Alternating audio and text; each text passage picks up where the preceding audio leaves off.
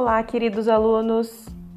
Hoje farei explicação da apostila positivo, volume 2, orientação espacial, geografia, página 4, 5 e 6.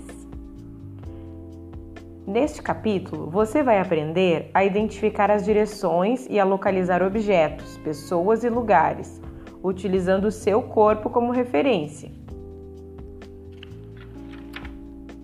Diga aí, descubra o que mudou nas imagens a seguir. Primeira imagem, manhã. Segunda, meio-dia. E a última imagem, tarde. Letra A. O que você observou de diferente no céu?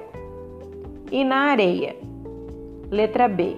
Em sua opinião, por que isso aconteceu? Desafio. Compare as imagens, em uma delas há um elemento novo. Você consegue identificá-lo? Você sabia? Você já parou para pensar que, quando o sol está iluminando o lugar onde você mora, é de dia? E do outro lado da Terra, no Japão, por exemplo, é noite?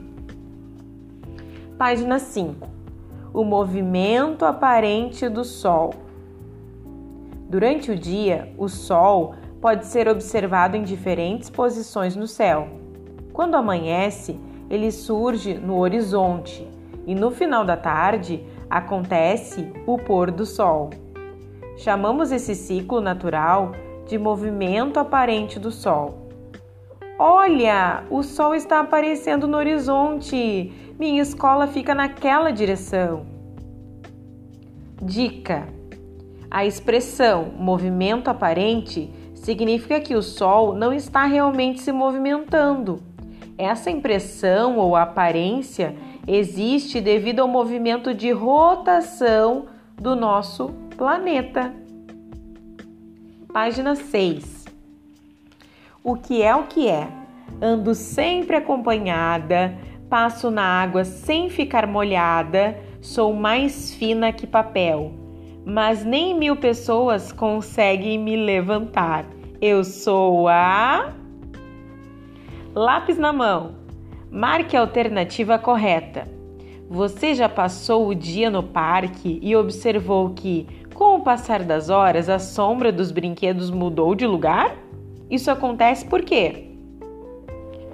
O Sol está se movimentando ao redor da Terra?